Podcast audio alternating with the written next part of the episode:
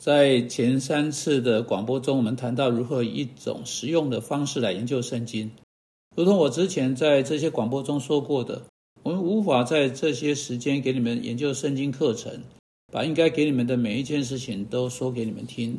但我们谈到了一些非常实用啊实际的课题，例如我们试着讨论以神秘的方式或神奇的方式来读圣经的这个问题。我们记着这种方式，你不能一天读多少圣经经文。虽然你不了解经文，还会是还是会替你做什么事情。最好是你读一节经文，并且理解，在那天跟你的生命连接上，剩余你读你不了解的一段很长的段落。类似像人们试着去做的，一连读完圣经一遍那类的事情。不，我认为你最好是我们能够说，我要不惜一切代价理解圣经，那会是我们的目标来开始。不只去读圣经，还要理解圣经。记得我一开始我说了，对这件事情还有两样基本的事情，就是说，当我们离开圣人任何圣经研究时，我们应该知道，首先这段经文的意思是什么；其次，这段经文在我生命中具体的意思是什么。就是说，这段经文在这一天以及从现在开始，如何具体的改变我的生命。因此，这是我们必须得着的两样东西。不是不仅仅是抽象的意义，还有具体的意义啊！就呃就其如何跟我的呃工作生活有关而言啊，就其如何跟我的家庭生活有关而言等等哈。因此，我们有一本书要准备我们去做这两件事情。我们必须从其中得到两样东西。他教导我们要尽心尽性尽意尽力爱上帝，并且他教导我们要爱我们邻舍如同自己。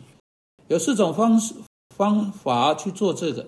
在提摩太后书三章十六节那节经文教导我们，上帝所要求我们的，其次教导我们，我们未能达到他们，未能做到圣经所说的，就就使我们知罪。第三，改正我们脱离那团啊混乱。第四，训练我们啊在义的路上。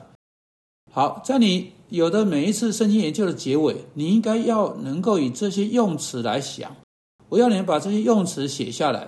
使你们可以得到它。现在，请你们去拿你的笔和纸啊！我先说几句话，你去拿笔拿纸。我会让你开始写下，在你每次申请研究的结束时，你应该知道的。好，你拿到你的纸和笔了吗？哎，快点去拿啊！快，我再等一分钟。你去拿，拿到了吗？好，我们要开始了。你要写下的第一件事情是这节经文的意思是什么啊？写下来吗？这节经文的意思是什么？我要你写下第二点是这个：这节经文在我生命中具体的意义是什么？这节经文在我生命中具体的意义是什么？啊，请你把它很快的记下来。就是说，这节经文要如何以某种方式改变我的生命？每一节圣经经文应当以某种方式改变你的生命。现在这里是它通常会如何改变你生命的方式？首先，它应该帮助你爱上帝更多。爱上帝更多，对，把它写下来。其次，爱我的邻舍如同我应该的，爱我的邻舍如同我应该的，爱上帝更多，爱我的邻舍如同我应该的。好，都写下来了哈。首先，这节经文的意思是什么？具体而言，这节经文对我的意义是什么？它要如何改变我的生命？这节经文如何帮助我更爱上帝，以及更爱我的邻舍？然后把提摩太后书三章十六节写下来。因为如果你适当的使用圣经，提摩太后书三章十六节给你四个方式，使你在其中会成为更爱上帝、更爱邻你的灵舍的人。首先，他应该教导你上帝所要求的，教导你上帝所要求的啊，把这个也写下来。教导你上帝所要求的，你写下来吗？圣经应该教导我们上帝所要求的。其次，他应该使我知罪，使我知罪，使我知罪，只是我。啊，如何未能达到那个那那些标准？也就是说，未能达到那些啊要求啊，啊，把这个记下来，使我知罪。就是说我如何未能达到上帝所要求的。第三，提摩太后书三章十六节说，我应该被圣经改正。圣经不只指出我在哪里出错，还有如何脱离我所做的错事，我如何脱离这些错事，以及如何我如何在正确路上再次开始，这是归正。如何逃避困境？如何在正确路上再次开始？好啊，圣经要纠正你。最后啊，第四，圣经应当不只指示你这些事情，还要指示你如何避开这些错事，如何避开这些罪啊，圣经要训练你在义的路上，它应该训练你在讨上帝喜悦路上，不只是如何避开错误的道路，还有如何走在正确路上。圣经应该使你离开错误的道路，纠正我，纠正你。它还要使你在正确路啊路途上面，并且教导你如何停留在那个正确路径上面，而不是一次又一次又一次落到相同的最后罪。啊，使得你必须一直啊重复在处理相同的问题。好，这些你都记在记下来了哈。好，现在不要把笔放下来，我还有一点要你写下来。那是我今天要开始讲的一件新的事情。我在明天还要再讲啊，还就多讲两次。你以后也要带着你的笔和纸一起来。好，请在纸上哈画一条线。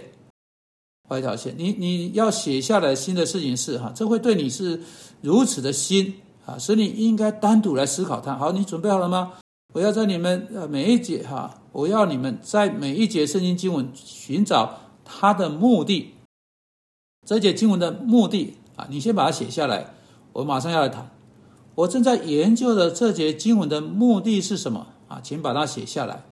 我正在研究的这节经文的目的是什么？